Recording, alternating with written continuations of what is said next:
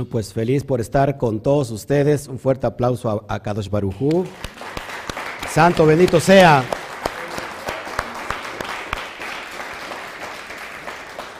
Y gracias a todos ustedes que nos están siguiendo. La verdad es que estamos muy complacidos con entregarles la Torah y nos beneficiamos todos juntos porque estamos en un día específico, especial como es el Shabbat. Así que dile al de junto, Shabbat Shalom. Ahora le decimos a todos los de allá, del otro lado, a la de 3, 1, 2, 3, Shabbat Shalom.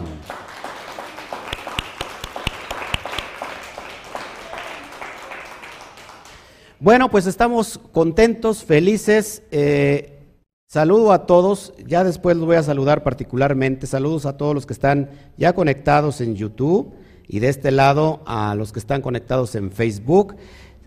Lo de siempre, si le puedes poner un me gusta, manita arriba a, los que están viendo YouTube y por ahí lo compartes, te lo voy a agradecer mucho porque entre más le demos me gusta y más compartamos, bueno, se le hace interesante al motor de búsqueda de YouTube y, y bueno, lo va a poner ahí como un video eh, especial importante. Y si estás en Facebook, no le pongas me gusta, ponle me encanta, por favor, y, te, y compártelo por todos eh, en tu muro, en los grupos que tú tengas de estudio de Torah o de Biblia.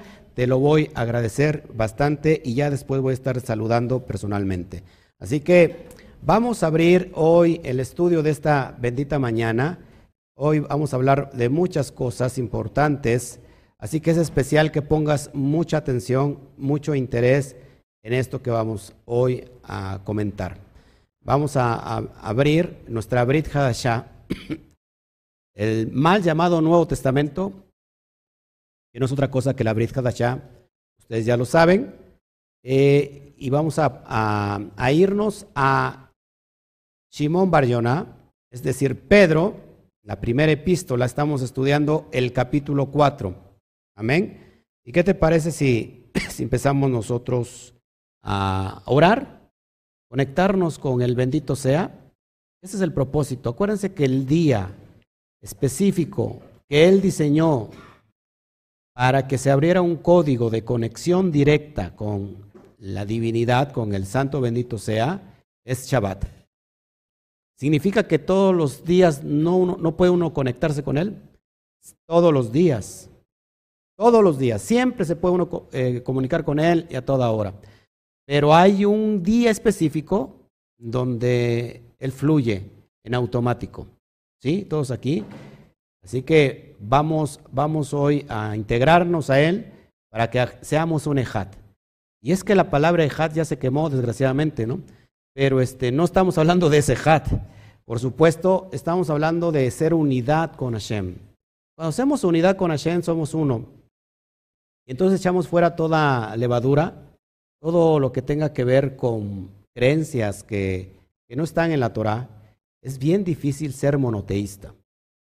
Bien difícil ser monoteísta. Y el cristianismo dice que es monoteísta. Y el judaísmo también se dice que es monoteísta, pero se van creyendo muchas cosas. Fíjense, no es el tema, pero lo, voy a poner porque quiero empezar a poner el fundamento. Cuando se cree en un solo creador, en el Boreo Lam, y que de él fluye todo, eso es ser monoteísta. Pero hay, hay creencias que creen en tres personas, tres divinidades, resumido en uno. Y ya no es uno, sino que son tres. O hay personas que solamente ya creen en, en Hashem, pero piensan que el diablo es otro ser, otro Dios inferior y que es enemigo acérrimo de Hashem. El Eterno no tiene enemigos, porque si no, no fuera el Todopoderoso. Cuando definimos Todopoderoso, significa que Él no hay nadie sobre Él. Así que por eso yo, yo siempre digo que cuando hagamos, hagamos unidad con Él, en Shabbat, es que Él empiece a fluir sobre nosotros a fin de hacer su absoluta voluntad. No perdernos ni irnos ni a la derecha ni a la izquierda. Todo, eh, todo resulta extre, extremista. Derecha tenemos Geset e izquierda tenemos rigor. Es bueno siempre estar en equilibrio. La vida espiritual se hizo para estar en equilibrio. Amén. Y precisamente al rato vamos a hablar de una porción que tiene que ver con triturar, con machacar la vida de el que está caminando con Hashem. ¿Para qué? Al fin de sacar lo mejor.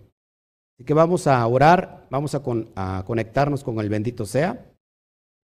Akadosh Barujú, el santo bendito sea, así se traduce, eh, con el Todopoderoso, con Yud Kei Bat es la vasija principal, poderosa, donde emana eh, toda la luz, las verajot, que el ser humano manifestado aquí en la tierra es necesario recibirla para que a fin de que también manifieste Él esas bendiciones en la tierra. Te doy toda la gloria a ti, papá. Gracias por todo lo que tú haces. Bendito seas. Gracias por este día. Gracias por regresarnos nuestra heredad, que la perdimos andando en el mundo y que nos gastamos la herencia, pero que hoy hemos vuelto, hemos hecho Teshuvah y gracias Padre porque nos habías arrancado el Shabbat, porque nosotros habíamos blasfemado tu Shem, tu persona, tu esencia en las naciones, pero nos has regresado el pacto del Shabbat, nos has regresado las Moadín, nos has regresado nuestra herencia, nuestra identidad, Padre, proyectada a través del Mashiach. Te doy gracias por eso y hoy te pido permiso, Padre, para empezar este tiempo de instrucción, que seas tú hablando, comunicando, instruyendo a cada corazón, a fin de que ese corazón, si hay alguna parte endurecido, una parte endurecida, entonces el corazón de piedra se pueda convertir en un corazón de carne. Tócanos, papá, haz lo que tú quieras con nosotros. Sabemos que siempre estás haciendo tu perfecta voluntad. Tritúranos si quieres, papá, y vuélvenos a formar. Así como el, tú formas, eh, nos formaste del barro, Padre, que tú seas, eh, somos en tus manos, eh, la pieza ideal porque tú eres el, mejor alfarero.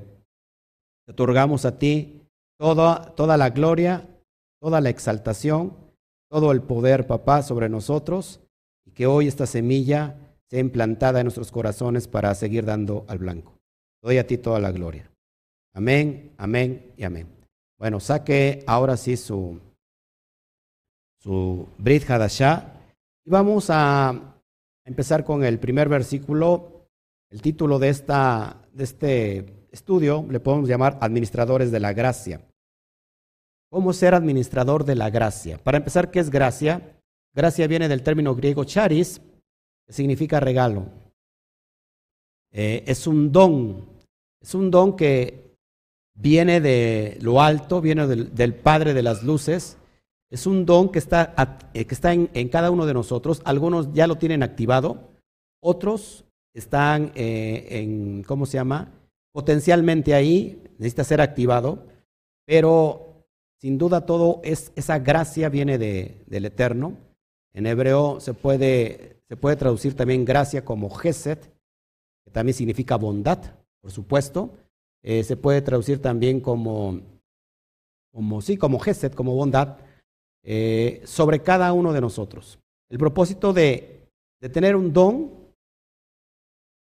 un don divino, Ruach Kodesh, en nosotros, eso es la presencia divina en nosotros, número uno, es para el servicio de los demás. Nosotros, nosotros tenemos que, que manifestar la presencia divina en nuestra persona. Y ese don está regulado porque así como eh, me viene a la mente los, los, los, ¿cómo se llama? Los tanques, no, no los tanques, no, sino los, eh, lo que conecta el agua, ¿cómo se llama? Se me olvidó. El agua para bañarse, ¿eh? El, no, lo que conecta el agua, el boiler, por decirlo así, tiene una flama, ¿no? El don necesita un regulador, el calentador de agua. El, el don necesita un regulador y ese regulador, eh, apúntelo, si usted quiere ser buen administrador de Ruaja Kodesh en usted, el, regulador que, lo, que, nos puede llevar a ser buenos administradores es la Java, el amor. Sin el amor, está de más el, don, el don que tú quieras. El don, el don más poderoso, el don más, eh, ¿cómo se puede decir? Más llamativo, si lo quieres llamar así, si no tiene amor, de nada sirve. ¿Sí? Bueno, iniciemos entonces con el versículo 1.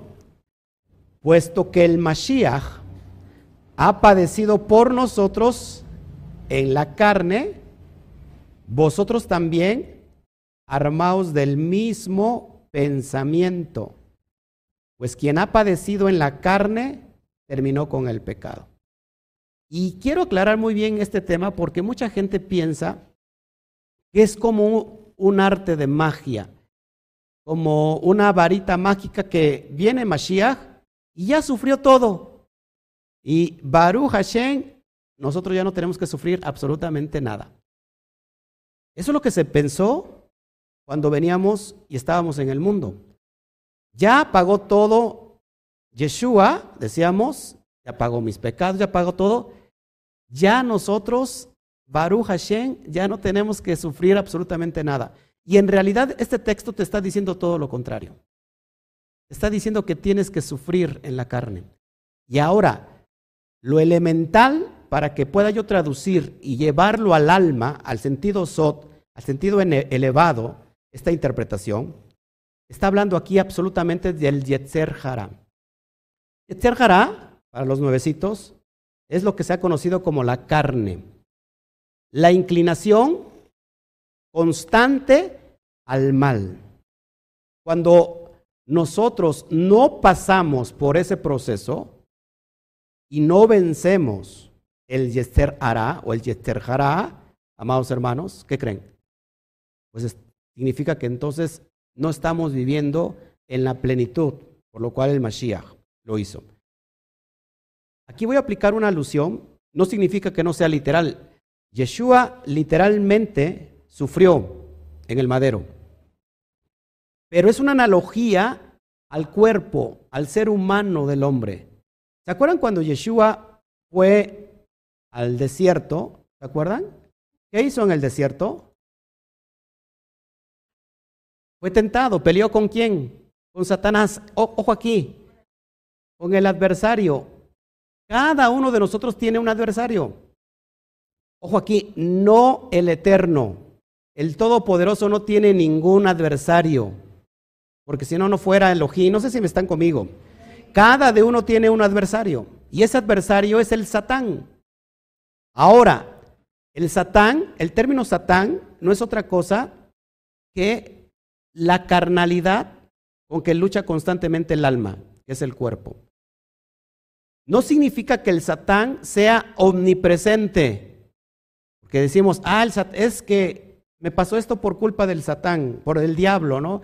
Y esto por el diablo. Y se murió mi perro porque el, diablo. Y me dejó mi mujer por el diablo. Y llegó a la casa mi suegra eh, por el maldito diablo. Y le echamos la culpa al diablo. Y no nos ponemos a pensar, amados hermanos, que le estamos dando un poder a un ser que ni siquiera lo, le pertenece, le estamos poniendo como omnipresente. Por eso quiero, quiero regular todo esto y poder interpretar esto. Cuando Yeshua fue al desierto y fue tentado, estaba peleando también con el propio Jara. Es el alma. Fíjese, fíjese la fotografía. Yeshua en el desierto peleando con el Satán. El adversario lo estaba tentando. Esta es una fotografía de la pelea del alma con su cuerpo, con el Yeter Hará. ¿Estamos todos con nosotros? ¿Qué hace el, el, adversario, el Satán en nosotros, dentro de nosotros, que es el Yeter Hará, tentando constantemente al alma? Y muchas veces el que gana es el Satán. Y entonces lo que tenemos como ejemplo en Yeshua es que el alma tiene que vencer constantemente al Satán. ¿Y cómo lo venció? Porque esto es bien importante. ¿Cómo lo vence? Peleando con él, sacando la espada y órale, vamos a darnos un trompo. ¿Cómo lo vence? Con el escrito está, es decir, lo vence con la propia Torah. El alma puede vencer su Yetzer Hará, el alma puede vencer a su Satán con la Torah. con lo que está escrito, con lo que está estipulado. Por eso me llama mucho la atención que en Josué 1.8 dice, nunca se aparte de tu boca este libro de la ley, sino que meditarás de día y de noche en él y harás conforme a todo lo que está escrito y entonces todo te saldrá muy bien. La, la clave es que la palabra se tiene que meditar y se tiene que, se tiene que hablar. Pensamiento, palabra, y acción. Todos aquí. Si no hay acción, de nada sirve. Lo que estamos viendo es una metáfora de cómo tiene que estar peleando el alma constantemente con el Yester Y encontrar ese equilibrio, porque el Satán, el propósito del Satán es desviarte. El trabajo del Satán es desviarte. Desviarte de tu propósito. ¿Cómo lo logra? Cuando tú te dejas vencer por el Satán. Cuando te dejas vencer por el Yeter Jara, ¿ya viste qué muchacha tan bonita está pasando ahí? ¿Dónde tú? ¿Eh? El alma todavía está muy, muy, pero muy arraigado a su Yetzer Jara. El, el, el, Yetzer te dice, mira qué muchacha tan bonita está. Y uno tiene que contestar, ¿y dónde está mi esposa? ¿Ya la viste? ¿Eh? ¿Qué diferencia? Si estamos, o sea, son ejemplos que son quizás muy chuscos, pero eh, tiene mucha realidad. Y lo podemos poner en cualquier, en cualquier extracto de nuestra vida. Cuidemos nuestros ojos. Acuérdense que, esto tiene que ver con la menorá. La, al rato lo vamos a hablar. Y el único, dicen los sabios, que única, la única lámpara que no se pagaba de todas las siete luminarias era la de en medio y que tiene un nombre. Y curiosamente la de en medio tiene que ver con la boca. Porque esa nunca se tiene que acabar. Porque tenemos que hablar siempre constantemente de lo que está escrito en la Torah. Pero fíjense cómo hablamos. Y resulta que hablamos todo lo contrario de lo que está escrito en la Torah. Hablamos de, de, cosas pésimas, de cosas negativas, me voy a enfermar, me voy a morir. Y resulta que al final del día te pasa eso. Hagan el ejemplo. No te, ¡Ey, bájate de ahí, chamaco, que te vas a caer! ¿Y qué pasó? ¡Pum! Se cayó. Eh, póngalo, póngalo por ahora y van a ver. Pero si nosotros en realidad bendecimos nuestro cuerpo, porque es indispensable bendecir el cuerpo. Porque si tú dices, es que el Satán es el cuerpo, yo lo maldigo. No, no. No, no sabemos entonces diferenciar. Tenemos que tener, buscar el equilibrio. Bendecir al cuerpo es para que haya una armonía. Necesitamos el cuerpo, pero necesitamos que el cuerpo se someta al alma. No necesitamos que el cuerpo nos esté sometiendo constantemente al alma. No sé si me explico, sino todo lo contrario. Así que por eso dice el versículo 1, puesto que el Mashiach ha padecido por nosotros en la carne, acuérdese que es una alusión, en la carne, en el cuerpo, en el Yetzer Hará, vosotros también armaos del mismo pensamiento. Pues quien ha padecido en la carne terminó con el pecado. ¿Qué está diciendo nosotros? Que si nosotros padecemos en la carne, y vencemos al Yeter Hará, hemos terminado con el pecado. Porque el Yeter Hará te lleva a qué? A cometer el pecado. Y si definimos qué es el pecado, pecado es transgresión a la ley, que esto le hemos hablado primera de Juan 3.4, porque el pecado es transgresión a la ley. ¿A cuál ley? A lo que está escrito. Eso es pecado. Yeter Hará te lleva siempre a lo malo. Eh, Amalek, que no es otra cosa en referencia también a la carnalidad, Amalek te lleva siempre a, lo malo malo. Por eso eh, el Eterno manda al profeta decirle a Shaul que mate a los amalecitas y que no deje nada, nada de, Amalek. ¿Esto qué, representa en nosotros? Que tenemos que matar todo lo que es Yester Jara. Hacerlo morir. Porque una vez que el Yester Jara está muerto en nosotros, no hay más pecado. No significa la perfección pero que estamos en el proceso, en el camino de la perfección. Todos aquí hasta llegar a, la estatura del varón perfecto, del sádic. Y todos estamos diseñados para eso. Todos estamos diseñados para eso. Todos estamos diseñados para eso. Hay un chip en nosotros que se implantó cuando recibimos el soplo divino. Fuimos formados del polvo de la tierra, pero fuimos con la materia y la esencia de los cielos, con el soplo divino. Así que todos traemos ese chip.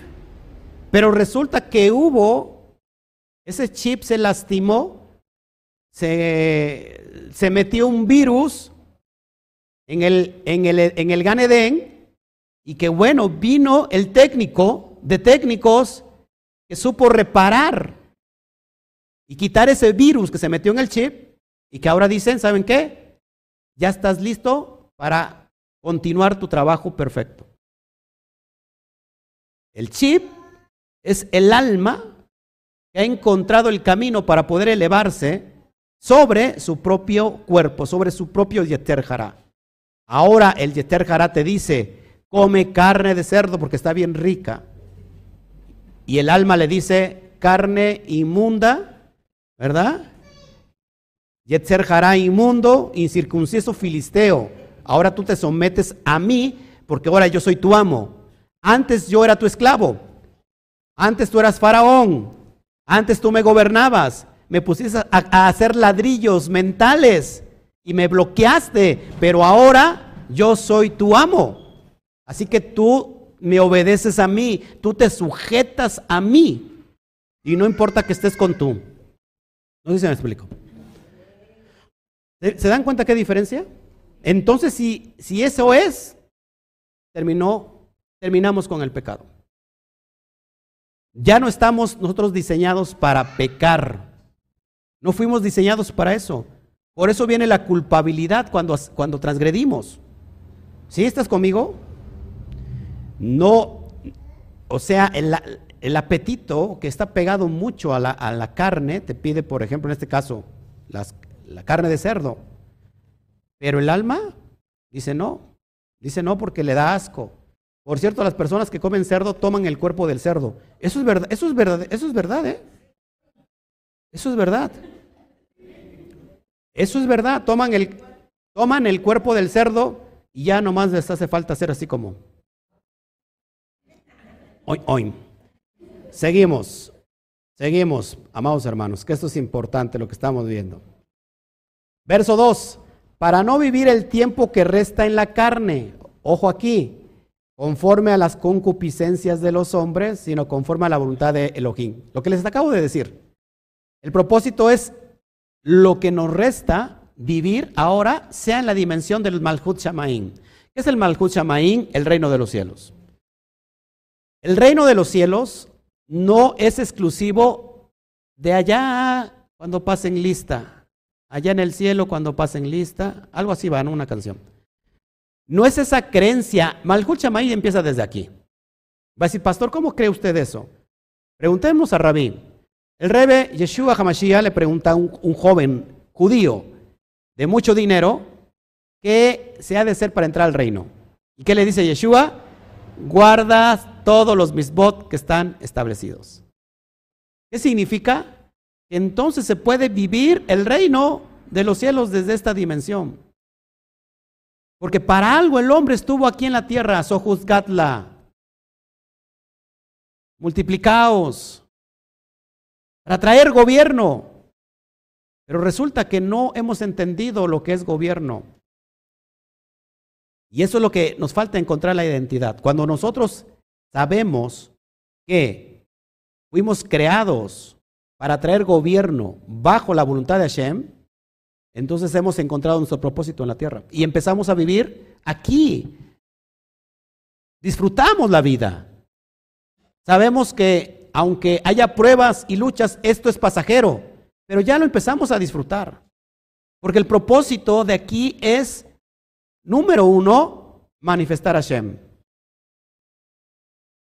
Porque sabes que la tierra todavía hace falta que, que sea alumbrada. Y para eso son las antorchas encendidas para que nosotros manifestemos esa luz a las naciones. El propósito de Israel es ser luz a las naciones. No todo lo contrario. ¿Sí me explico?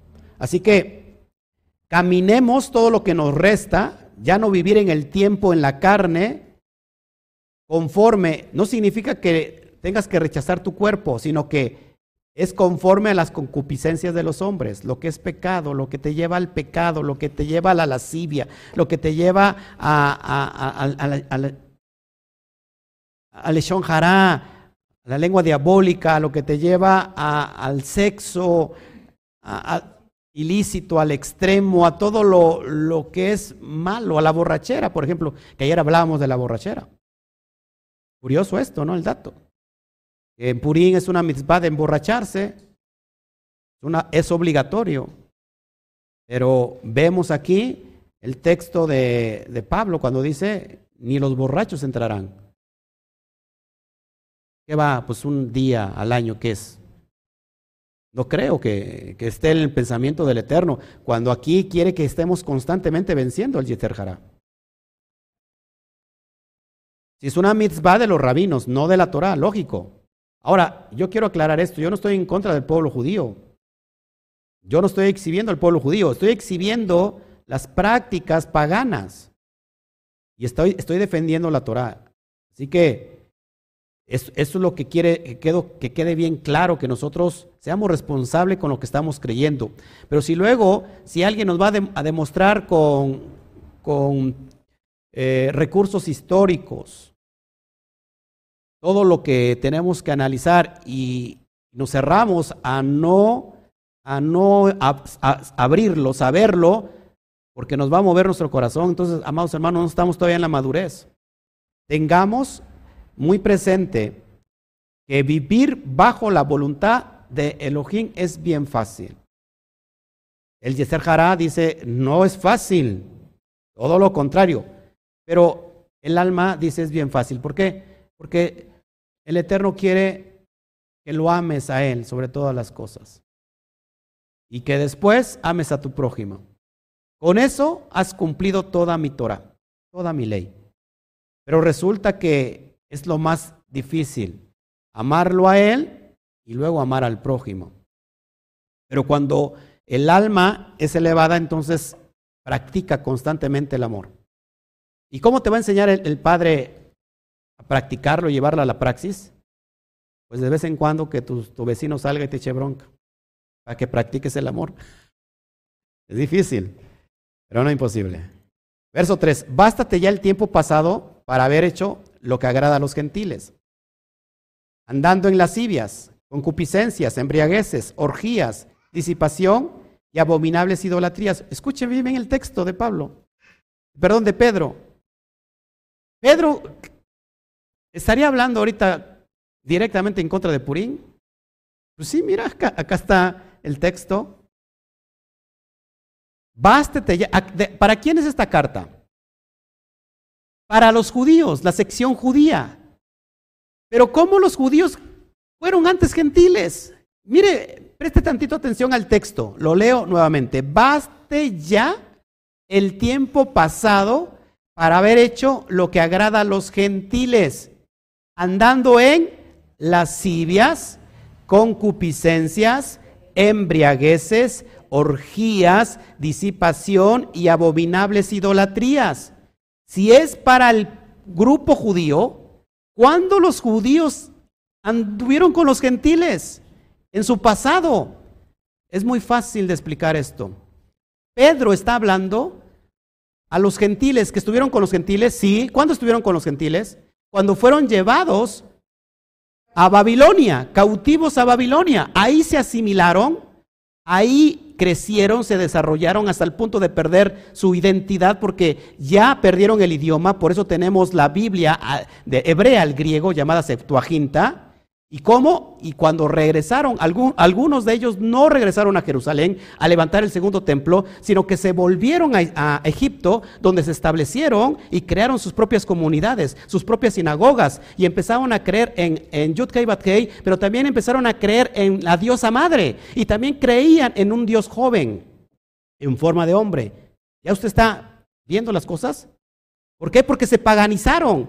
Y dice Pedro, ya deja el tiempo pasado de hacer lo que agrada a los gentiles. A estos judíos, a una gran parte de judíos que se situaron en Alejandría, se les conocía como judíos gentiles o los judíos griegos. Es decir, que el término griego, cuando muchas veces encontramos en el texto del Nuevo Testamento, no hace referencia exclusivamente a los griegos, sino hace referencia a los judíos que se helenizaron. Todos aquí. Y Pedro está hablando aquí, yo me atrevo a decir esto, hablando de estas conductas y de estas tradiciones que no tienen nada que ver con la Torah. Lo repito, dice, andando en lascivias, concupiscencias y embriagueces. Vemos en Purín el desfile de como si fuera un gran carnaval, y de hecho es un gran carnaval, eh, embriagándose, y, no es mal visto, los niños fumando, disfrazados, orgías. Es, el, Purín es para llegar al clima de perder la conciencia entre el bien y el mal. Ese es, ese es lo que ellos dicen disipación y abominables idolatrías. ¿Te parece claro el, el texto de Shimon Kefa, Barjoná, un discípulo, un talmid del Rebe Yeshua, diciendo esto? Es clarísimo, porque aquí está hablando al mundo judío. Clarísimo. Hasta parece que este, lo tenía yo todo premeditado, pero mira, estamos descubriendo esto que es impresionante. Seguimos adelante. Verso 4, a esto les parece cosa extraña que vosotros no corráis con ellos en el mismo desenfreno de disolución y os ultrajan. Llegó el tiempo de la asimilación, que cuando, ¿se acuerdan quién conquistó todo, todo, todo el mundo? Y que dijo un día, ya no tengo nada que conquistar, mejor me muero. Alejandro Magno helenizó a todo el mundo. Que esta es una referencia a lo que viene siendo el nuevo orden mundial. Nuevo orden mundial, tener un, un mismo credo, tener una misma moneda y tener un mismo gobierno. ¿Qué creen? Eso lo instituyó Alejandro Magno. Llegó el tiempo que ya para el tiempo del Mashiach y un, siglo antes de Mashiach, Jerusalén, Judea, estaba tan helenizada que había teatros que habían dejado los griegos, las competencias, que inclusive Rab Shaul habla sobre las competencias de los griegos, lo que conocemos hoy como las Olimpiadas, eh, los gimnasios griegos en Jerusalén, donde los judíos entraban y tenían que entrar desnudos todos, ¿por qué? Porque había un gran movimiento llamado los elotes, o sicarios y que llevaban una sica, un cuchillo, una daga debajo de las ropas y que eran extremistas y mataban a tanto romano como se les pusiera. Es como lo que hoy conocemos como casi, casi estos que hoy explotan bombas. ¿Eh? Sí, pero antes terroristas, así eran de extremistas porque eran, tenían un celo por la Torah, por, por el pueblo judío. ¿Y qué pasaba? Pues para que se acabara eso, al menos en el gimnasio entraban desnudos. ¿Qué se les notaba lo primero a los jóvenes judíos? ¿Qué creen que se les notaba? La circuncisión, lo cual era una burla para los griegos, para los romanos, porque los griegos adoran el cuerpo y la circuncisión para ellos es una mutilación del cuerpo. Así que las circuncisiones que, que vinieron de esta asimilación era tan, no sé de qué grado era, que podían retrocederse la circuncisión. Yo estoy circuncidado y yo no veo cómo retrocederme esa circuncisión porque no se puede. No sé cómo era ese grado de circuncisión que se la podían retroceder. Por eso vinieron los rabinos, sobre todo Shammai, y dijo, vamos a hacer una circuncisión de tal manera que no se pueda retroceder. Por eso Pablo a esta circuncisión le llama, ojo, los perros mutiladores del cuerpo. Porque no era la circuncisión que fue establecida por, por, por ¿cómo se llama? Por eh, Moshe. Todos aquí, ese es el contexto. Pablo no está hablando nunca en contra de la circuncisión. Pero llegó el momento de la asimilación que ya había un desenfreno, tanto en Jerusalén, que los originales levitas, los originales Juanín dijeron, yo no soporto esto, odio la asimilación, odio cómo el, el templo, ¿por qué creen que fue destruido el templo de Israel? Dos veces. ¿Por qué creen? porque se contaminó. Yo no habito en templos hechas con manos de hombre. Se contaminó y, dos veces se vino para abajo en la misma fecha. Qué coincidencia. El Eterno estaba anunciando algo muy fuerte. Y llegaron entonces los Juanín y dijeron, no me quiero contaminar, porque el Sanedrín estaba ya corrupto porque lo dirigía a Roma. A Roma se le pagaban los tributos del templo. Entraban los diezmos y decía, Roma, vénganos tu reino, porque eso es para nosotros. Y Roma ponía al Cohen Gadol. ¿Sabían esto? Ya en el tiempo de Mashiach, Mashiach se encontró con esto y Roma ponía e imponía quién iba a ser el Cohen Gadol y quién iba a ser el gobernador de Judea. A Roma lo llevaba y llegaron los, los verdaderos judíos, los verdaderos eh, eh, que sí, levitas que amaban la Torah y que hablaban al Eterno y dijeron, ¿saben qué? No nos contaminamos. ¿Y qué creen? Se fueron. ¿A dónde? Al desierto, a las montañas. ¿Dónde habló primeramente el Eterno? En la montaña. Se fueron a la montaña y nacen los esenios. A, ellos les debemos los, lo, que lo que escondieron en las cuevas del Qumran, los rollos del Mar Muerto. Esos son los esenios. ¿Por qué? Porque los levitas no eran levitas y, y nacen un grupo, la crema innata de toda la sociedad en Judea, llamado los saduceos.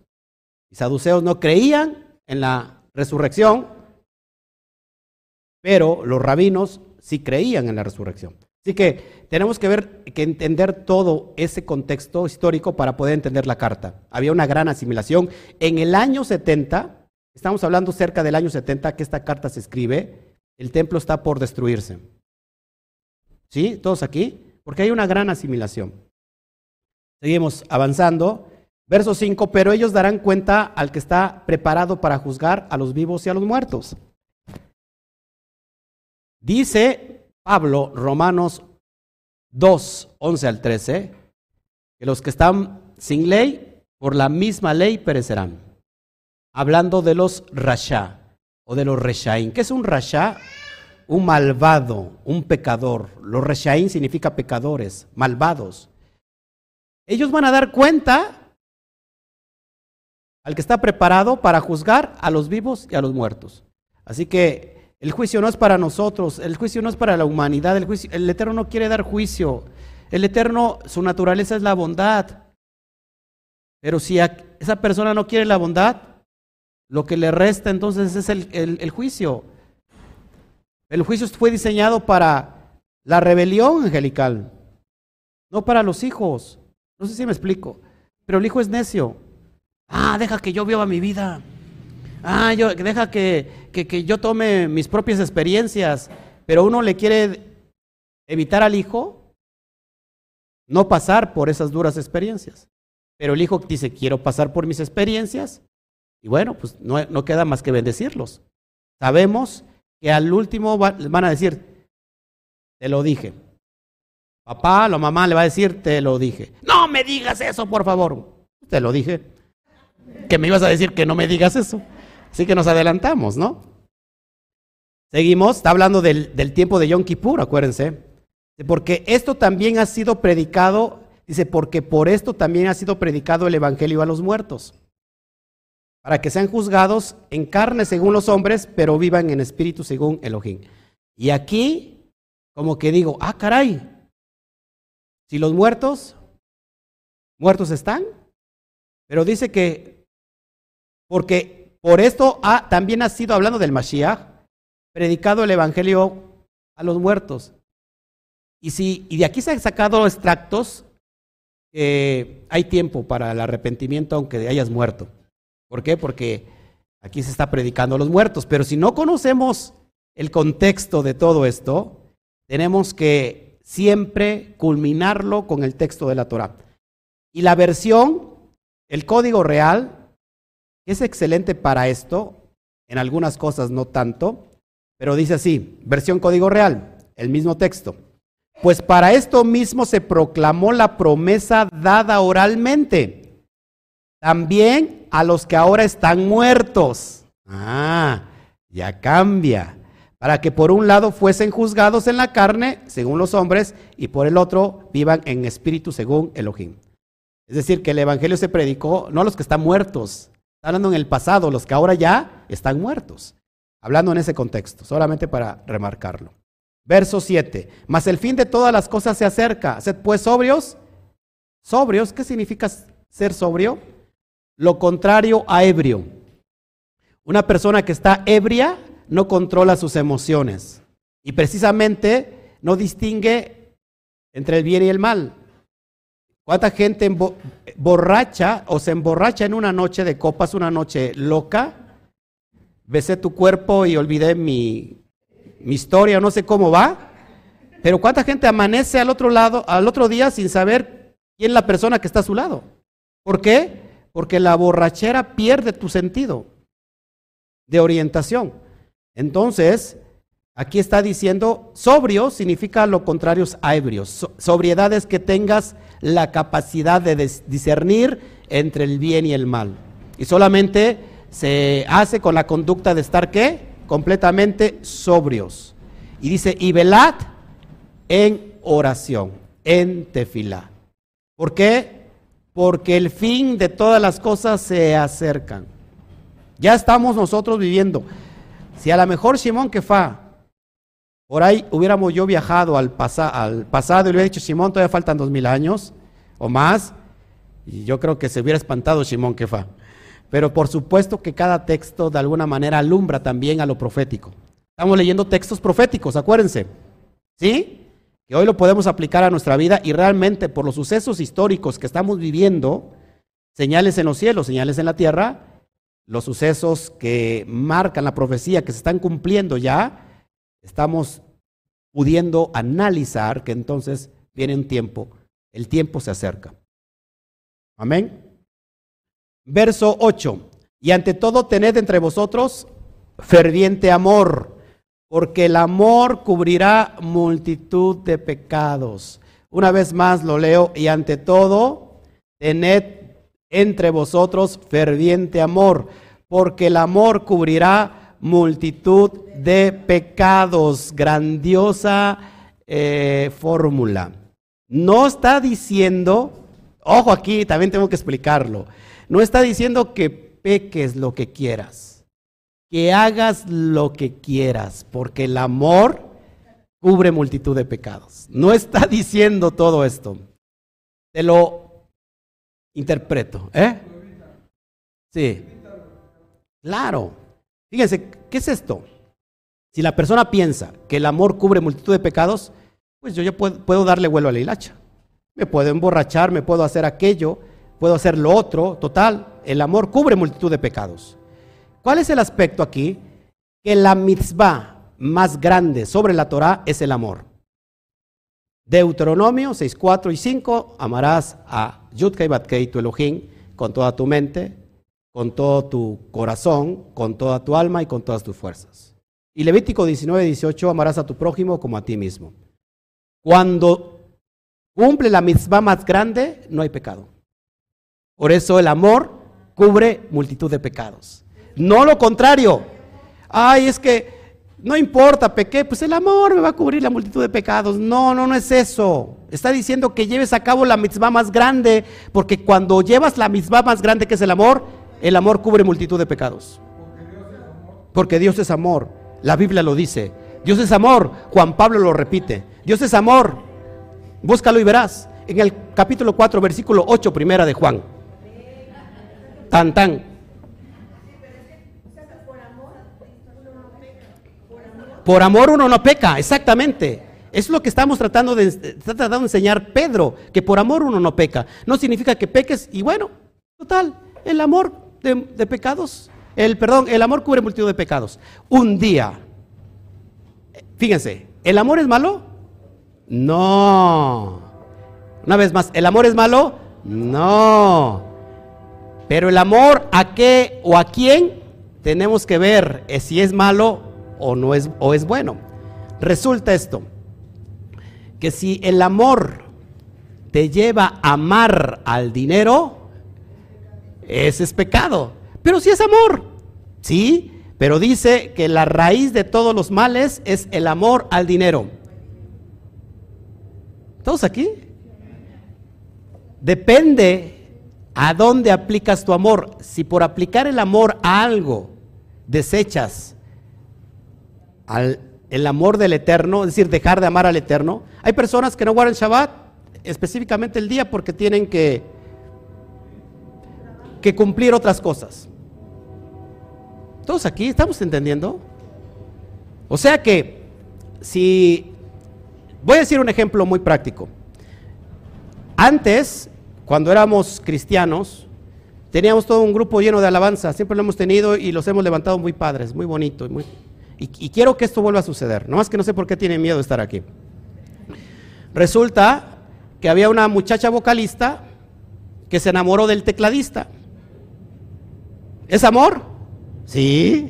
¿Es bueno? Sí. Pero resulta que no preguntó si el tecladista era casado o era soltero. Y ella me dijo, ¿qué importa si es amor? Si el amor es bueno, ¿qué de malo puede haber en el amor? Digo, absolutamente nada malo en el amor. Pero fíjate en quién pones tus ojos. Resulta que el tecladista es, es casado. Hello. Y se enojaron y se fueron. Pastor, y no puede comprender el amor. Pues que te comprenda el satán, no, pero yo no te voy a comprender así. Y alguien puede aplicar esto, es que el amor cubre multitud de pecados. Sí, yo sé que es, está casado y que... ¿Qué culpa tengo yo?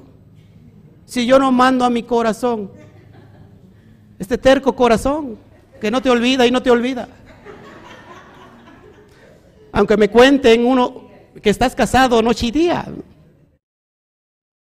¿Sí, ¿Sí me están entendiendo? Así que si nosotros ponemos la bisba en obra más grande que es la del amor, no hay pecado. Porque por amor no vas a pecar. ¿No? Si alguien te hace una propuesta indecorosa mujer, como amas tanto al Padre, pero dices, aplico la segunda, amar a mi prójimo como a mí mismo, ¿no? No, no, no te confundas. ¿No? O sea que para todo le quieren encontrar, ¿no? No, no, no te confundas. El amor es bueno, no es jactancioso, no se envanece, todo lo espera, todo lo puede, todo lo soporta. Y el amor hablando en la cuestión de amar a Hashem. Ahora, no puedes amar a alguien si no te amas a ti mismo. ¿Sabes esto? Si tú mismo no te quieres en el espejo, te ves y no te gusta lo que ves, ¿cómo vas a, ver, a amar a la que está junto a ti? Ahora, no significa que, que empeñes mucho amor en ti mismo, porque eso se llama también vanidad. Y vanidad de vanidades, todo es vanidad. No hay, todo, no hay nada nuevo bajo el sol. Vanidad de vanidades. Dijo el hombre más rico del mundo el, hombre más sabio del mundo, el hombre que tuvo más mujeres del mundo, mil mujeres, pero mil suegras. Ahí entonces ya no fue tan sabio, no sé si me explico. ¿Eh? imagínate mil suegras. Yo no, no, no, puedo entender dónde estaba la sabiduría de Salomón, pero bueno. Pero, amados hermanos, no confundamos gimnasia con magnesia. Ama a tu, a tu mujer como a ti mismo, somos una sola carne. Adelante. Eres profeta, tú estás, estás profetizando a mí, ¿verdad? Yo que todo lo soporto. Golpes, insultos. No, o sea, si hay un límite lógico, cuando te amas a ti mismo, no vas a, a no vas a permitir que alguien te falte el respeto ni que te abuse. No sé si me explico. ¿Ok? Bueno, no me quiero meter en controversias, así que sigamos. Ya vamos a meternos en, asuntos matrimoniales y yo no quiero estar ahí. Mire lo que dice el proverbio precisamente de Salomón, verso 12 del capítulo 10. El odio despierta rencillas. El odio despierta rencillas, pero el amor cubrirá todas las faltas. ¿Te das cuenta entonces cómo se aplica esto? De una manera correcta exegéticamente hablando, el odio Lo contrario del amor es el odio. ¿Y el odio qué, va a despertar? Rencillas.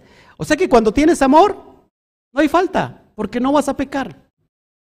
No significa que todo lo contrario, que peques y no importa, el amor te va a cubrir. no, oh. dile el de junto, no. Oh. Por eso acá casi a muchos no les gustan mis clases. Por eso muchos no tengo muchos seguidores porque digo, ¿quién va a seguir esto? Este, este, este, este, cuate está hablando en otra dimensión, está hablando de otro planeta. No, estoy hablando de la realidad. verso 9. Hospedados los unos a los otros sin murmuraciones. Se da mucho, se da mucho el, el, ¿cómo se llama el caso? Que hospedas a alguien y, y dice que quieres conocer a Andrés, vive con él un mes, ¿no? Ya ves qué cochinos son. Y mira, ni siquiera tendieron su cama. Y mira, o sea, no hagas eso. Cuando hospedes a alguien, hospédalo de corazón. ¿Sí? Pero también cuando te hospeden, no seas encajoso. No sé si me explico. Hay, hay, un equilibrio. Por favor, yo sé que a partir de que esto se empiece a pasar, la, lo del COVID, yo voy a salir. Yo les pido a todos mis amados que hay personas que ya me están invitando, que me separen una habitación sencilla de hotel, una estrella, no hay ningún problema. Es que no me gusta dar ninguna molestia. Con que yo tenga una camita y un baño, con eso más que suficiente. Ah, y agua caliente, porque soy enemigo del agua fría. Agua caliente, porque soy de sangre caliente. Con eso, no me gusta dar molestias. Y aparte tengo intimidad para poder, no sé, estudiar, leer, orar, qué sé yo. Así que no, no se me ofendan. Hospédenme en una habitación de hotel sencillo. No hay ningún problema. Pero es que luego llegar a la casa de alguien, sí, como que yo soy muy penoso, muy respetuoso. Yo no llego a la casa de nadie sin, primero, si no me invitan. No que ya llegué y digo, ¿qué onda? ¿Ya hiciste de comer o qué? Ya llegó tu pastor. ¿eh? Nunca voy a hacer eso. Nunca, nunca, nunca. Nunca me va a ver llegando a la casa de... Y acá están las personas. Me pueden decir, que ya llegó, ¿cómo ya llegó sin avisar este pastor? No, no, no. Yo siempre, si voy a ir, aviso. Por algún motivo. Pero, y cuando no, pues necesitan invitarme, ¿verdad? Porque también. Ahí está el hermano, por ejemplo. Eh, que aquí está presente y que no me va a dejar engañar. Cuando me, invitó a su casa, fui. Y la vez que me ha dicho, pastor, pase usted por acá, si va a Orizaba, este, bueno, voy. Pero siempre él, él, lo hace, nace de su corazón. Así que, si hospedas a alguien, por favor, evita las murmuraciones. Son muy feas. Verso 10. Cada uno según el don que ha recibido, ministrelo a los otros. ¿A quién? A los otros, como buenos administradores de la multiforme gracia de Hashem. Si alguien tiene don de sanidad, ministrelo a otros. No cobre por ello. ¿Quieres un milagrito? ¿De cuánto? ¿Qué tan grande es tu enfermedad? No, pues muy grande. Pues así tienes que ponerle a la ofrenda. Eso es lo que dicen en el enlace. Venga y pacte usted. Venga y pacte. Aquí está el tiempo de pactar. Acá primero dinero. Primero dineros y después milagros. Sí, eso es, increíble. Y el don ni siquiera se hizo para beneficio de usted, ni para beneficio del que lo porta. El don es para beneficio de los demás. ¿Cómo que voy a cobrar por una administración. Pues ¿qué? Si el que, el que obra no eres tú, el que obra es el eterno. No sé si me explico. Si la persona por agradecimiento te quiere bendecir, Baruch Hashem. Pero no, no es una obligación. ¿Cómo? Oye, una liberación, ¿cuánto me sale? ¿Cómo que cuánto me sale? Te, va a salir carísima porque, ¿sabes qué? Lo que, lo que sí implica es tu compromiso ante, ante el Eterno. Imagínate que, me hablen una noche y que me digan, oiga, pastor, ¿cuánto cobra por una noche? Pues de qué estamos hablando? Sí, una noche para que venga a ministrarnos, no, espérame. ¿De qué estamos hablando? No sé si me explico. Amados hermanos, el don es para para ministrar a los otros, para el próximo, para el prójimo. Si tú, es que muchas personas lo han comprendido mal. Tengo el don de sanidad, Baruch Hashem, y ahora véame todos de abajo hacia arriba. Eh, ves, en, la mano del profeta, del apóstol. Se ha, puesto eso de moda. Ahora se ha puesto de moda que el, el hombre es el apóstol y la mujer la profeta. Porque así resulta mejor el negocio. Pero en realidad, fíjense lo que, lo que te quiero tratar de enseñar. En realidad, el que porta la unción de un don no es mayor que el otro, sino en realidad es inferior que el otro porque se convierte en un siervo de la persona que va a ministrar. ¿Se dan, cuenta cómo han cambiado las, cosas? Ahora hay que ver al portador de, ese, de esa unción como el profeta, como el apóstol, como el Shaliach, como el Ainanita, como el Juan Camaney. ¿Sí, ¿Sí me explico? Cuando nosotros somos qué? Siervos, ministradores de usted. Yo soy un siervo de usted. Estoy aquí para servirle a usted, para darle de comer a usted, espiritualmente hablando. Soy un siervo. Ahora usted hágase por favor un siervo hacia, hacia, su, hacia su, prójimo. ¿Mm? Entonces, amados hermanos, conforme el don que hemos recibido, así ministrémoslos a otros. Buenos administradores de la multiforme gracia de Hashem. Alguien tiene don de profecía, use el don de profecía. Alguien tiene el don de sanidad, use el don de sanidad. Alguien tiene el don de milagros, Use el don de milagros. Alguien tiene el don de palabra de ciencia, úselo. Alguien tiene el don de palabra de sabiduría, úselo. Todo, todo es necesario. Pero no diga es que, ¿cómo me habla mi Dios? El que mucho presumo, a ver, dime de qué presumes y te diré de qué careces. Amén. Bueno, seguimos adelante. Ya después vamos a hablar más de los dones porque yo creo que hay mucha gente que es muy interesada en los dones. Si alguno habla, hable conforme a las palabras de Elohim. Si alguno ministra, ministre conforme al poder de Elohim, para que en todo sea Shen glorificado por Yeshua el Mashiach, a quien pertenece la gloria, al imperio por los siglos de los siglos. Amén.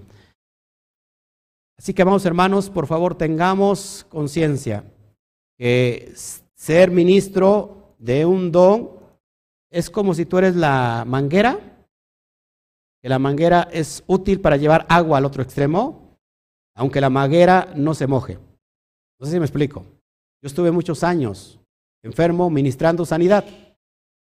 Curioso, porque Pablo estaba enfermo también y ministraba sanidad. Y también Timoteos estaba enfermo. Entonces, yo me preguntaba, ¿cómo ministro sanidad si yo mismo estoy enfermo? Yo ya no ministro a nadie. Sí, llegó un momento y me dijo el Eterno, ¿sabes qué? Pues el que, el que da la sanidad soy yo, no eres tú. Y, y el Eterno se, se, manifestó. Llegó el tiempo entonces que a mí me recibió. Yo recibí entonces la sanidad en mi, en mi cuerpo, pero no dejé de ministrar sanidad, porque el, es el Eterno el que lo hace. No sé si me explico. Mucha gente no lo sabe. Sí, estamos aquí. Así que el don es para el servicio del otro. Siempre que dé usted una palabra profética, toda la profecía, tenemos la palabra profética más segura. Dice Pedro, la escritura, la Torah. Y que la profecía también no es de, de interpretación privada, sino que tiene que pasar a la luz de la Torah. ¿No? Tenga mucho cuidado, hermano, te vas a morir. Y que te vas a morir. Puedes matar a la persona. Tenemos que tener mucho cuidado. Cada sueño se interpreta. Formas, colores, situaciones. Si nosotros tenemos el fundamento de la Torah, lo podemos interpretar. ¿Se puede interpretar sueños? Pues tenemos a Joseph interpretando sueños. Claro que se puede interpretar sueños. Tengamos mucho cuidado de aplicar el don. El don, el don que no es para el preguntón, sino que el don se va, va evolucionando y va creciendo conforme se va ejercitando. Es como un músculo. ¿Y cómo se ejercita? Lógico, practicándolo. Pero nadie puede practicar el don fuera de la presencia divina. Se está equivocando. Se practica dentro de la presencia divina, viviendo en Kedushá, en santidad constantemente. Es donde fluye naturalmente un don. Eh, curioso que los que ministran la alabanza, en las iglesias sobre todo, son los que menos saben de Torah. Porque los ministros de alabanza no les interesa otra cosa más que la música. Los levitas eran los que estaban cerca de la Torah. Lo primero que tiene que tener cualquier ministro, llámese como se llame, así toque el bajo, la guitarra, cante el teclado, lo primero antes de la música es la Torah. Y ahora que veo aquí a Nelly, que hace tiempo estaba también en la alabanza, y que un día llegué allá a la congregación que teníamos por Orizaba y la vi que estaba lavando los baños. Yo, eso me encantó. Dije, wow. Y que llega el ministro de alabanza y que la regaña. Y que le dice, usted no tiene que andar ahí lavando los baños, usted es música, usted tiene que andar aquí ensayando y calentando la voz. Imagínense. ¿Y dónde está el servicio? Ahí se muestra el servicio. Mashiach lavó los pies de sus discípulos. Y no son cualquier pies. Camino lleno de excremento, de tierra, de lodo, porque usaban sandalias. Y Mashiach lavó los pies de sus discípulos. Qué tremendo, ¿no? Al rato les lavo los pies a todos, no importa. Seguimos. Espero que se haya bañado. verso 12. Amados, no os sorprendáis del fuego de prueba que os ha sobrevenido, como si alguna cosa extraña os aconteciese. Estaban en prueba eh, la comunidad. ¿A quién, había, quién se había soltado? Uno de los peores enemigos del judaísmo, Nerón, persiguiendo a todos los líderes. La cabeza de Pablo había estado ya en una vitrina Pedro estaba siendo ya perseguido. Había una persecución que si yo les, si la ponemos hoy en día, usted empieza a temblar y se va a salir corriendo de la comunidad, va a decir, me convierto mejor a cristiano. Eso, eso es verdad. Es, ellos estaban viviendo esa persecución. Por eso cuando alguien te dice, despreocúpate, vas a ser arrebatado. Gloria a Dios. Yo te digo, ocúpate porque no vamos a ser arrebatados, vamos a pasar tribulación. La tribulación va a dar qué? nos va a dar, eh, nos va a perfeccionar, nos va a purificar. Y ahí es donde veremos la gloria de Hashem. Ahí en medio de esa tribulación veremos cómo somos sustentados por Hashem o no. Si hay Elohim o no hay Elohim. Amén. Así que adelante. Verso 13, sino gozosos, gozaos por cuanto sois participantes de los padecimientos del Mashiach. gócense si están padeciendo para que también en la revelación de su gloria os gocéis con gran alegría.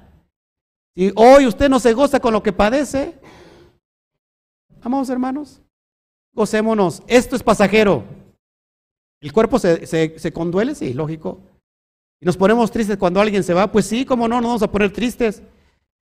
Pero tenemos la esperanza que vamos a entrar en el tiempo de la eternidad. Hay judíos que no lo creen, ¿eh? Hay cabalistas que no creen en ese tiempo. Que la vida es aquí y ahora y ya te mueres y reencarnas en alguien más. Entonces, y hay personas y hay creencias también de que si te portas mal, entonces reencarnas ya no en otra persona, sino en un animal. Yo como que estoy creyendo mucho esa, este, ya después le platico por qué. Seguimos adelante. Verso 14. Si sois vituperados por el nombre del Mashiach, sois bienaventurados, porque el glorioso espíritu de Elohim reposa sobre nosotros. Ciertamente de parte de ellos Él es blasfemado, pero por vosotros es glorificado. Así que, amados hermanos, no les dé pena. sobre todo hoy hay, una gran, hay un gran sector del, de judaísmo ortodoxo que blasfeman el nombre de Yeshua. Lo ven como hijo de pantera, hijo de perdición, hijo de pecado. Y si a él le dicen todo eso, imagínate a los seguidores. Pues cuando una persona nueva viene a las raíces hebreas y dicen, es que era yo cristianito, ¿y ahora qué digo? Mejor no digo que creo en él. Mejor me vuelvo ortodoxo, me vuelvo con esas costumbres. ¿Por qué? Porque tienen miedo. Sin embargo, la Torah tiene códigos y esos, cuando se decodifican esos códigos, nos damos cuenta de la presencia, sin duda, de Yeshua como el Mesías de Israel. Así que, si son perseguidos por eso, ánimo, les presento a una comunidad del primer siglo de judíos siendo criticados por creer en, el, en Yeshua como el Mesías. ¿Qué te esperas el día de hoy? ¿Qué te esperas si no vas a ser criticado y juzgado? ¿Por qué? Gran, gran, gran problema, porque ya en el primer siglo no, no se creía, porque el Mesías no, no tendría que morir. El Mesías tendría que venir a hacer todo lo contrario, restaurar Israel, que la guerra se acabara, que, la, que el maltrato se acabara. Pero resultó que el Mesías murió, entonces no lo aceptaban. Pero después vino la ayuda hermosa de la Iglesia Católica Romana y no me ayudes, compadre, porque vino a desvirtuar todo y ahora pues está completamente desvirtuado la, la, humanidad de, de Yeshua. No se comprende a Yeshua. Y por supuesto, no se comprende a Pablo. En los extractos judíos ortodoxos se puede hablar de Yeshua, pero no se puede hablar de Pablo. Pablo para ellos es un hereje. ¿Por qué? Porque no se ha entendido completamente la prédica de Pablo. Filólogos enteros, que son expertos en la filología, y que de hecho hay unos estudios excelentes que nos, abre, nos abren el ambiente al contexto histórico, eh, excelentes. Eh, muy buenos historiadores también tenemos en el tiempo de hoy, que son excelentes y que de hecho hay judíos historiadores del día de hoy que nos han llevado a las raíces del cristianismo para entender completamente toda la esencia. Pero ¿qué creen? En el estudio de Pablo, ahí es donde fallan. ¿Por qué? Porque se tiene que conocer la prédica a profundidad de Pablo. ¿Y cuándo se conoce? No es porque yo sepa mucho, ni porque tenga doctorados. ¿Cuándo se conoce? Pues cuando estudias sistemáticamente las cartas paulinas. Verso por verso puedes entender completamente cuál es la, prédica de Pablo. El mal incomprendido Pablo. Así que eh, un historiador que es judío, porque es judío significa que tiene mucha autoridad, el judío normalmente no lee el texto del Nuevo Testamento. Hay otro historiador, filólogo, que tiene estudios muy buenos históricamente, pero él mismo es ateo, él mismo no cree en la Biblia. el filólogo lo muestra como, eh, como estudiar cualquier texto literario, desde el sentido histórico, desde el sentido, eh, ¿cómo se llama? Eh, se me olvida la palabra, arqueológico. Y nos da mucha luz a eso. Pero tenemos que conocer el fundamento y la esencia. Así que todo ayuda para bien. Esos hombres nos enseñan históricamente muy bien, pero tenemos que conocer la prédica de Pablo. Y si no nos metemos a lo esencial, porque Pablo, a Pablo es muy difícil entenderlo. Entonces viene un indocto y dice, tuerce la escritura de Pablo, sus cartas, como también todas las escrituras. Segunda de Pedro 3:16 dice que Pablo es, sus cartas de Pablo son muy difíciles de entender. Así que vamos hermanos, con mucho respeto, estudiemos conforme a ciencia, a sabiduría. Verso 15. Así que ninguno de vosotros padezca como homicida o ladrón o malhechor o por entremeterse, entremeterse en lo ajeno. Verso 16. Pero si alguno padece como Nazratín, en la Reina Valera está, si alguno padece como cristiano, como cristianos. Resulta que en ese momento ni existían los cristianos. Estamos hablando antes del año 70. El cristianismo se empieza, se empieza a forjar ya prácticamente segundo siglo. Estamos hablando de antes del año 70. Tenía muy poco tiempo que Yeshua había muerto y, y lógico, por etimología, ¿cómo se le llamaba a los seguidores del Cristo? Pues cristianos, pero en realidad la palabra más correcta es mesiánicos. Pero acuérdense que lo más eh, correcto sería decir Nazratín. ¿Por qué? Porque su movimiento así se llamaba. Nazratín, nazarenos, o bien la secta del camino, la secta del camino. Así que por eso puse ahí Nazratín. Dice, no se avergüence, sino glorifique a, al Eterno por ello. No nos avergoncemos si, si padecemos como Nazratín. Y hoy, más que nunca, si tú, no, si tú sufrices como cristiano, hoy vas a sufrir más como Nazratín. ¿Por qué? Porque te van a decir que eres judío. Te van a decir que ya te estás judaizando. Decir, ay, ay, sí, ahí viene la judía. Sí, sí, ¿cómo no? Que no, no sabe hablar bien ni el español, pero ya dice Hashem. Ya dice Baruch Hashem y Shalom. ¿No? Como si un mexicano estuviera prohibido hablar inglés, por ejemplo. Como si un mexicano solamente, como es mexicano, fíjate la ideología del tercer mundo. Este es mexicano y solamente puede comer tortillas y maíz, o es lo mismo, ¿no? Tortillas y frijoles, ya me están así enviando aquí mensajes los judíos, ahí les, pagamos aquí. Se piensa que porque alguien es mexicano o latino no puede hablar otro idioma más que el español. Ya, Oye, qué pensamiento ilógico. Hay muchas palabras griegas que, utilizamos en nuestro léxico español y latinas, por supuesto. Ahí está, ¿cuál es el problema? El detalle está, amados hermanos, que sí, vamos a sí estamos recibiendo persecución, pero como la gente no estudia el fundamento, por eso le va como en feria. Así que cuando te ¡eh, eres un judío! ¿Es malo ser judío? Pues claro que es malo ser judío. Pues, Yeshua es judío. El que crees, al que tú crees es judío. Además, la salvación viene de los judíos. ¿Y dónde dice eso? ahí en el libro de Juan, capítulo 4, dice que la salvación viene de los judíos. ¿Y quién lo dijo? El mismo judío, el Mesías, al que tú crees y al que tú sigues. Pero como no te fundamentas, pues lógico, vas a ser perseguido, pero no hay fundamento para poder defenderte.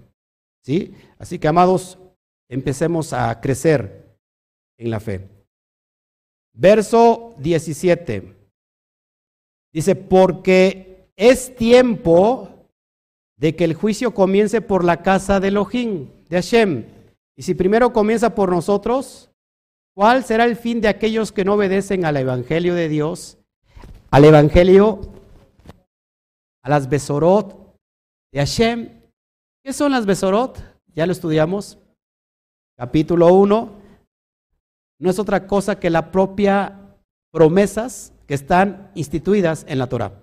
Y que esas promesas tienen procesos, condicionantes. ¿Cuáles son? Que si tú obedeces, entonces eres, eh, eh, tienes acceso a esto y aquello y al otro. Si no obedeces, te quitas de tener ese acceso de bendición. ¿Sí me explico?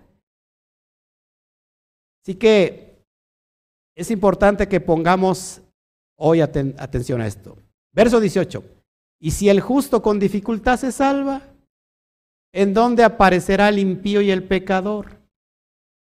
Si el justo con dificultad se salva. ¡Wow! Qué humilde, ¿no? Qué humildad de Pedro. Y qué ánimo nos, nos tira, ¿verdad? Porque todo venía bien, ¿no? Estábamos ahí. Y dice, si el justo con dificultad se salva. Y si, si, uno si muchos de ustedes pueden decir, pues yo apenas llego a justo. Ahora dice que si el justo con dificultad se salva. Y dice, entonces el impío, imagínate, y el pecador, ¿cómo les va a ir? Vamos a, a definirlo. Proverbios 11:31 dice así, ciertamente, Proverbios 11:31, ciertamente el justo será recompensado en la tierra cuanto más el impío y el pecador. El justo se recompensa desde aquí. Por eso les digo que desde aquí se empiezan a vivir las promesas. ¿Cómo vivirá el justo? Por fe y para fe. Por emuná, por obediencia. El sentido de ser justo Por ejemplo, la palabra tamín, que significa completos, tamín que es, se ha traducido como perfecto, ser perfecto delante de Hashem, significa ser completo delante de Hashem. Cuando vives en emuná, en obediencia, amados hermanos, vives, vives en justicia. Y todo, todo, todo trabaja para tu bien.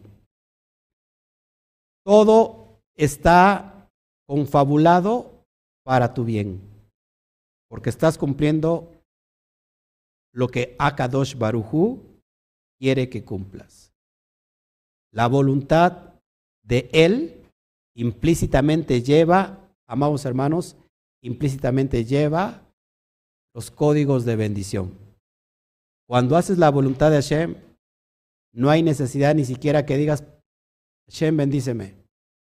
Porque lo que viene de los cielos ya viene bendecido de fábrica. Arriba bendicen. Para los obedientes esto va, ya viene cargado de bendiciones. ¿Te das cuenta?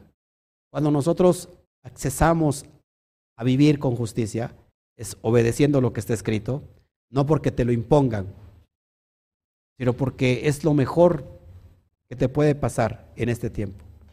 Se desatan los cielos a tu favor. ¿Estás conmigo?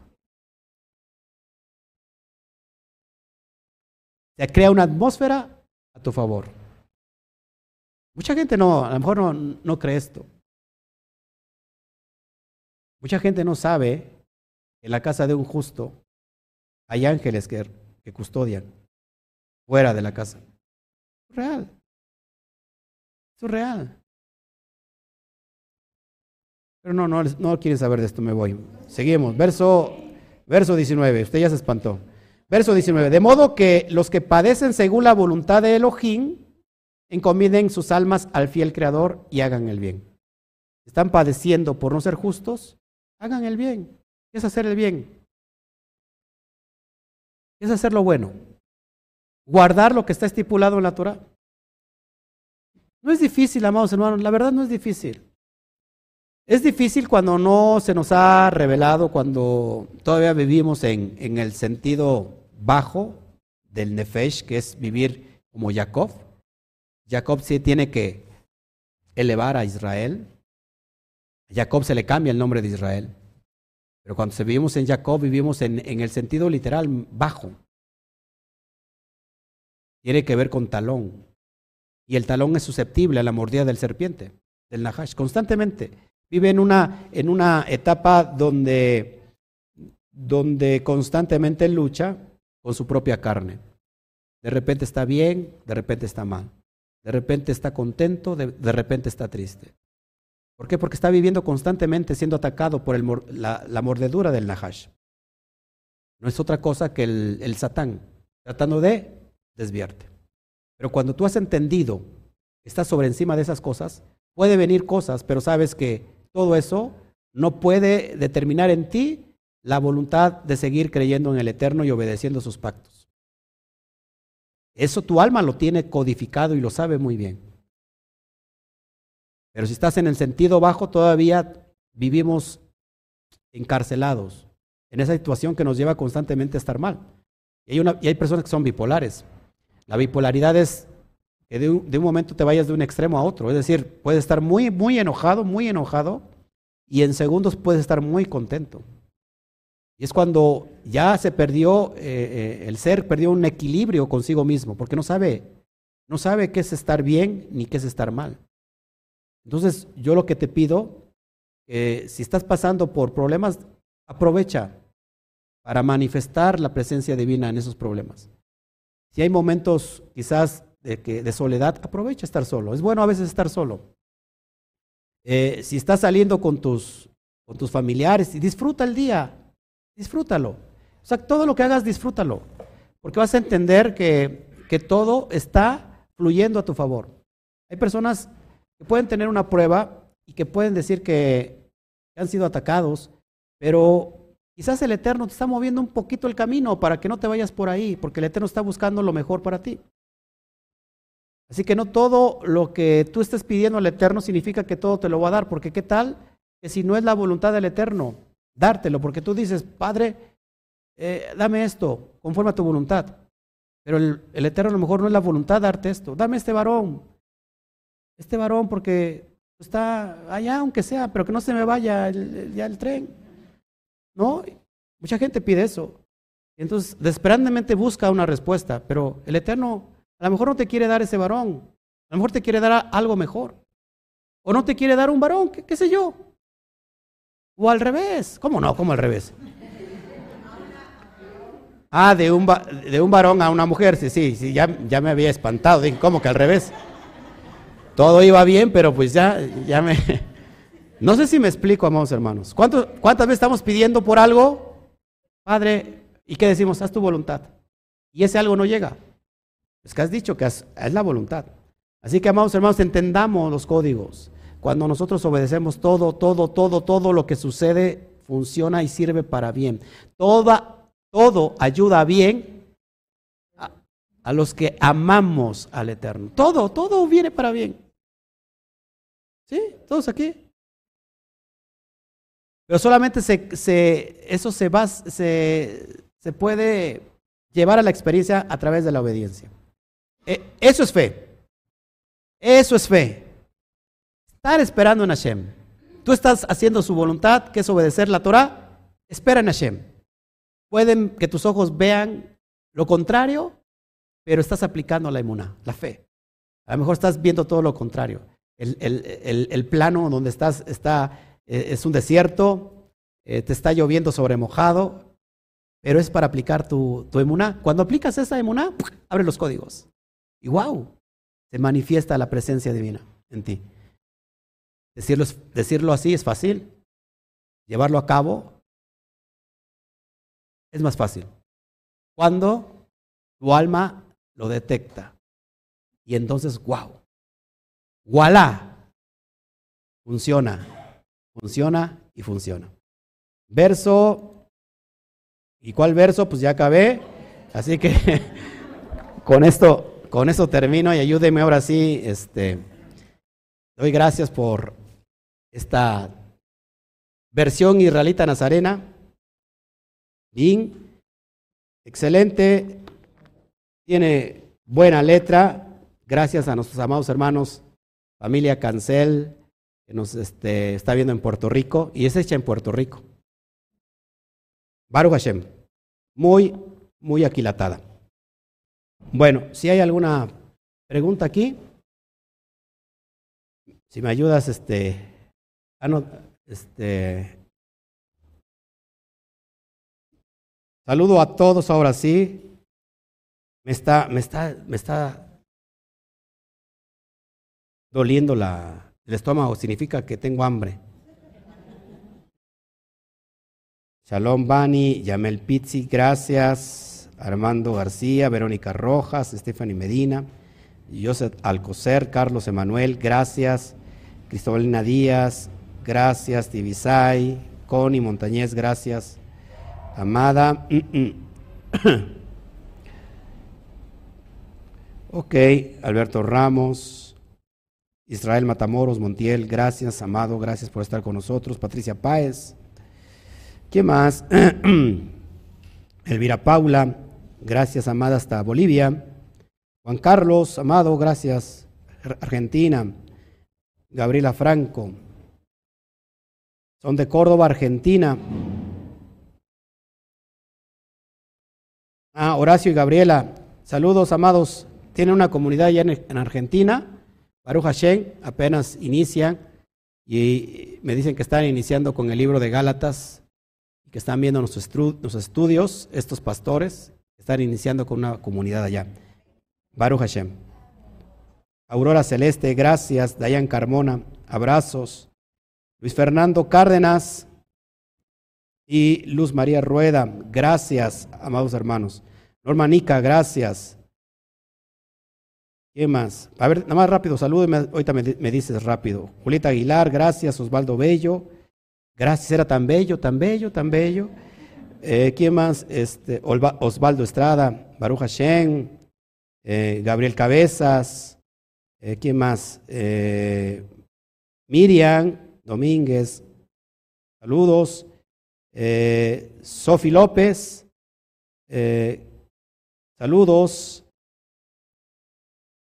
De Servan Kev, saludos. Pablo Andrade y Altagracia, José Caracas, Hogar, o Garcés, perdón. Miriam Domínguez, Patricia Natale, ok. Este, ahora sí, dime la pregunta y ya después saludo a, este, a los de WhatsApp.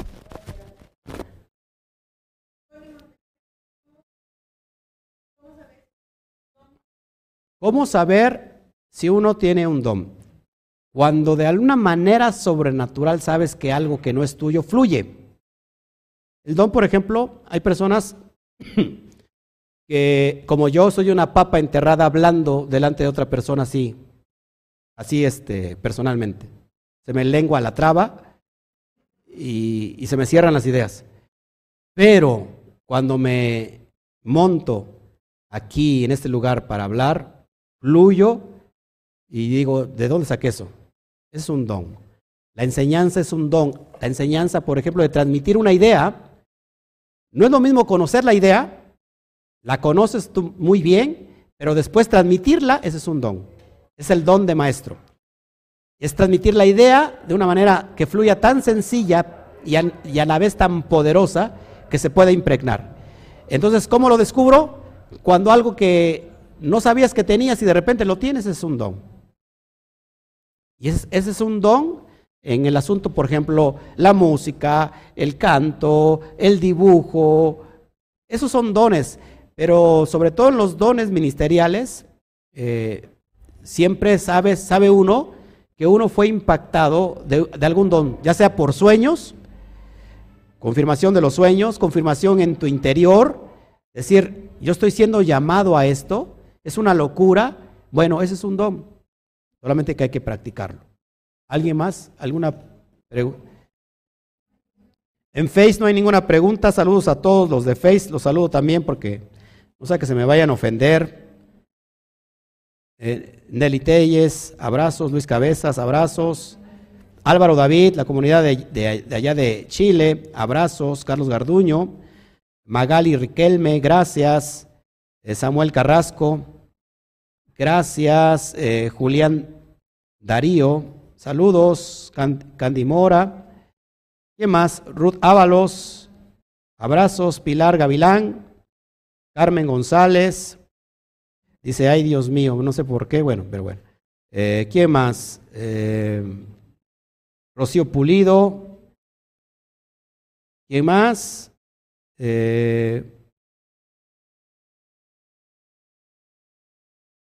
Es que hay muchos que me ven, pero no me saludan. Entonces, ¿para qué lo saludo, va? Me están viendo como de incógnito, güey. O se asoman. Denise Beatriz. Saludos. René Barrientos. Gracias. Gracias por tus palabras, René Barrientos. Nos está viendo desde España. Rita Nahuel. Gracias. ¿Quién más? Eduardo, Jorge, José Espinosa. Saludos. También desde la Patagonia, Argentina. Saludos a, la, a la amada eh, Argentina, al país de Argentina muy amado. Ella se venía, se venía a venir que íbamos a impactar a Argentina, porque teníamos aquí Argentina, en, físicamente aquí. Pero abrazos amados argentinos, les amamos. Juan, desde Morelia, saludos amado hermano. Gracias.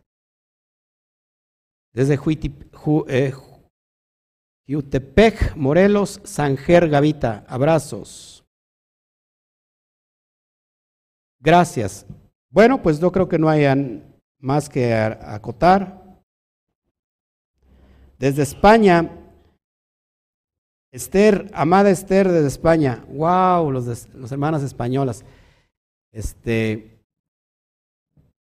voy a iniciar con con cómo se llama. Es que, bueno, no sé si hacerlo público o no. Pero les tengo una, una sorpresa a todos los seguidores fieles.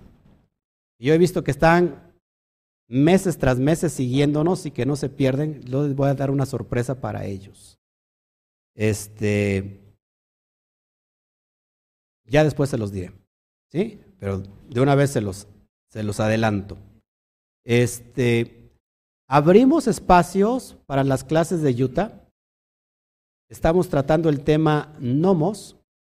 tenemos que estudiarlo bien, comprenderlo bien, porque creo que es el fundamento teórico, eh, conceptual, para poder entender lo que es la ley. Sobre todo cuando se, lee ley en el texto del Nuevo Testamento. Nomo se traduce como ley, pero ley, nomo no hace referencia siempre a, a la ley del pecado, a las obras de la ley, también hace referencia a la ley divina. Y tenemos que saber definir dónde y en qué caso está haciendo eh, eh, acepción al término nomos. Abrí el espacio para los que quieran comprometerse. Soy muy estricto en las clases, en las clases que estamos dando. Si usted quiere comprometerse, número uno, búsqueme, búsqueme a mí. Yo no lo tengo que buscar. Búsqueme a mí porque ahí puedo, puedo comprender el interés. He aceptado a gente que me ha buscado me dice, pastor, yo quiero recibir clases. Entonces he abierto espacio para, en Utah, los martes, 8 de la noche, estamos eh, dando la clase en vivo. Este, le pedí permiso a la comunidad de Utah porque a lo mejor son celosos, ¿verdad? Pero no debe haber celos. Y, y, este, y después quiero abrir ya, pues, ¿cómo se puede decir? Este, cursos por Zoom, donde trataré ciertos temas. Por cierto, esto que estamos tratando en Utah son para eh, nivel básico. Personas que están apenas entendiendo estos conceptos les va a ayudar mucho. Y, este, y, trataré varios cursos, algunos básicos, algunos ya para personas avanzadas, para que todos estemos eh, creciendo al mismo nivel. le vería bien que usted también se integrara, porque pues usted nada más come aquí, pero tiene que estar comiendo constantemente. Y es para su bien. Así que, bueno, pues Bendito sea el Eterno. Dice, mi pregunta, ¿puedo celebrar Pesach yo solita? Pues soy la única que aprende Torah. ¿Qué le decimos todos? Pues que sí, absolutamente. Y si no, pues vente con nosotros, aquí te esperamos. Aquí te damos este te damos acceso. no sé dónde nos escribes, Mari Martínez. Pero si te quieres venir, con gusto, aquí te aquí hay muchos hermanos que eh, lo, podemos hospedar, ¿sí o no? ¿Eh? Amén. ¿Hay alguna otra pregunta, amada?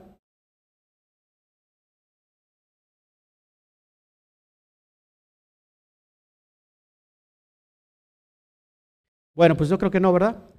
Aquí hay, a ver, hermano.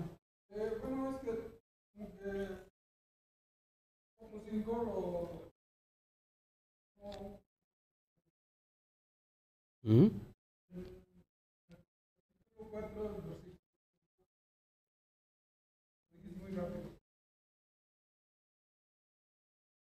El versículo 5.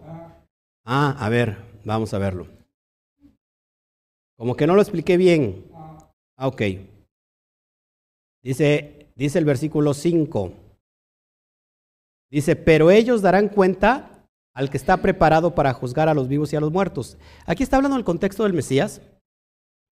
Mashiach tiene la autoridad dada por el Padre para que venga él a juzgar basado en el juicio de la Torah, tanto a los vivos como a los muertos. Una doble alusión. Vivos, los que están en la Torah, y muertos, los que están en medio de sus delitos y pecados, que tienen que resucitar espiritualmente. Pero también habla literal de los que están vivos y de los que están ya muertos, porque van a ser levantados de sus tumbas. Todos van a pasar bajo este grado de juicio, por decirlo así. ¿Sí? ¿Alguna otra duda sobre eso? Ah, que queda claro. Ah, saludos a su esposa. sí, claro, porque esto es, esto es real. Eh, si no creemos en la resurrección, y lo reafirmo, hay comunidades enteras que no creen en la resurrección. Sobre todo en la mística judía, la cábala, que ellos no creen en la resurrección. Cuento de niños, ellos creen en la reencarnación. Sin embargo, Yeshua, como Pablo, como los fariseos, los perushim, creían, sobre todo los esenios, creen en la resurrección. Literal, yo sí creo en la resurrección, porque si no creemos en la resurrección, dice Pablo, tomamos, que comamos y tomamos y tomemos, que al fin, al otro día moriremos. No hay nada en este, aquí se termina todo en este, en este, en esta dimensión. en vano es eh, el evangelio. No, yo, yo sí creo en la resurrección, literal, literal. Creo que los seres amados que descansan van a tomar una vez más eh, su cuerpo y van a ser levantados. Este, si no llega a suceder, no nos hemos perdido eh, de nada porque estamos en el camino. Pero ¿qué tal si sí sucede y, no creemos? Pues nos perdemos de todo. Así que esa es nuestra esperanza y creo que esa nadie me la quita y nadie me la arrebata. Podrán decirte que tienes una, fe infantil, porque eso se enseña. los místicos que son muy elevados, yo muchas veces tengo que hacerles así, órale, para bajarlos. ¡Ay! ¿No? Este, los místicos que son muy elevados dicen, Tú estás creyendo cosas infantiles. La fe, tu fe es infantil. Que se abrió el mar, tienes una fe infantil. Que la resurrección, tienes una fe infantil. Sigue viviendo tu fe. Tú eres un niñito. Yo soy elevado. Amados hermanos, no hay nadie que me pueda a mí quitar la creencia de la resurrección. Creo que hay una alusión de la resurrección es, es espiritual en ese momento, ¿Hay personas muertas espiritualmente hablando, sí o no? Tienen que resucitar. ¿Cómo resucitan? A través del poder de la palabra. Pero también creo en la dimensión que, está del otro lado, en la dimensión del Olán Abba, el mundo por venir, el mundo venidero. También creo en esa dimensión. Así que bueno, aclarando el punto. Pues nos vamos entonces ahora sí.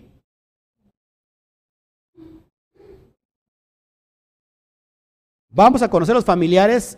¿Ustedes creen que, fíjense, cuando se recibe la Torah en Arsinaí, dicen que brincaron chispas divinas y que esa chispa divina se integró en cada persona que estuvo ahí delante de, de la presencia divina y que esas chispas divinas se fueron llevando de generación en generación. Si yo pienso que no voy a conocer a mis familiares, estoy creyendo en la reencarnación. Porque la reencarnación es que tú mueres y reencarnas en otra vida. Así que entonces nunca tienes una identidad propia, ¿no? Sino que son... la pregunta es que, que yo hago de la reencarnación. Son temas importantes, ya con eso voy a cerrar. Si creemos en la reencarnación, nos tenemos que preguntar muchas cosas. ¿Por qué cada vez somos más humanos, no tendríamos que ser la misma humanidad, reencarnando otra, una, una y otra vez. ¿Por qué hoy somos miles de millones en el mundo? Porque no eran lo mismo en, la antigüedad. ¿Qué ha pasado? Bueno, hay una respuesta para eso, según los cabalistas, que, que hay una alma, el alma, hay un alma grande que se fragmentó en millones de almas y que en realidad que cada alma que se, que ha este, reencarnado pertenece a esa alma grande. Y que entonces cuando encuentras tu media naranja, en realidad encontraste una esencia de esa alma que se, que se fragmentó en la otra persona. Entonces, y como dicen ellos, que no hay nada nuevo bajo el sol, es decir, dice Salomón que no hay nada, no hay nada nuevo bajo el sol. Es decir, que entonces no hay nadie nuevo que, nazca nuevamente como algo nuevo, porque no hay nada nuevo bajo el sol. Entonces la pregunta que sería yo, también todos los seres, las bacterias, los insectos y los animales, también reencarnan. ¿Por qué? Porque no hay nada nuevo bajo el sol. O sea, significa que entonces el nuevo brote de las flores no es nuevo porque simplemente está reencarnando. Creo que tenemos que, meternos con muchas cuestiones de, razonamiento. Pero yo creo que me voy por la parte más, más segura, lo que creían los esenios, lo que creía los, eh, los eh, ¿cómo se llama? Los fariseos, los perushim, lo que creía el propio Mashiach, lo que creía sus propios discípulos y lo que creía el propio Pablo. Yo creo que me voy sobre eso.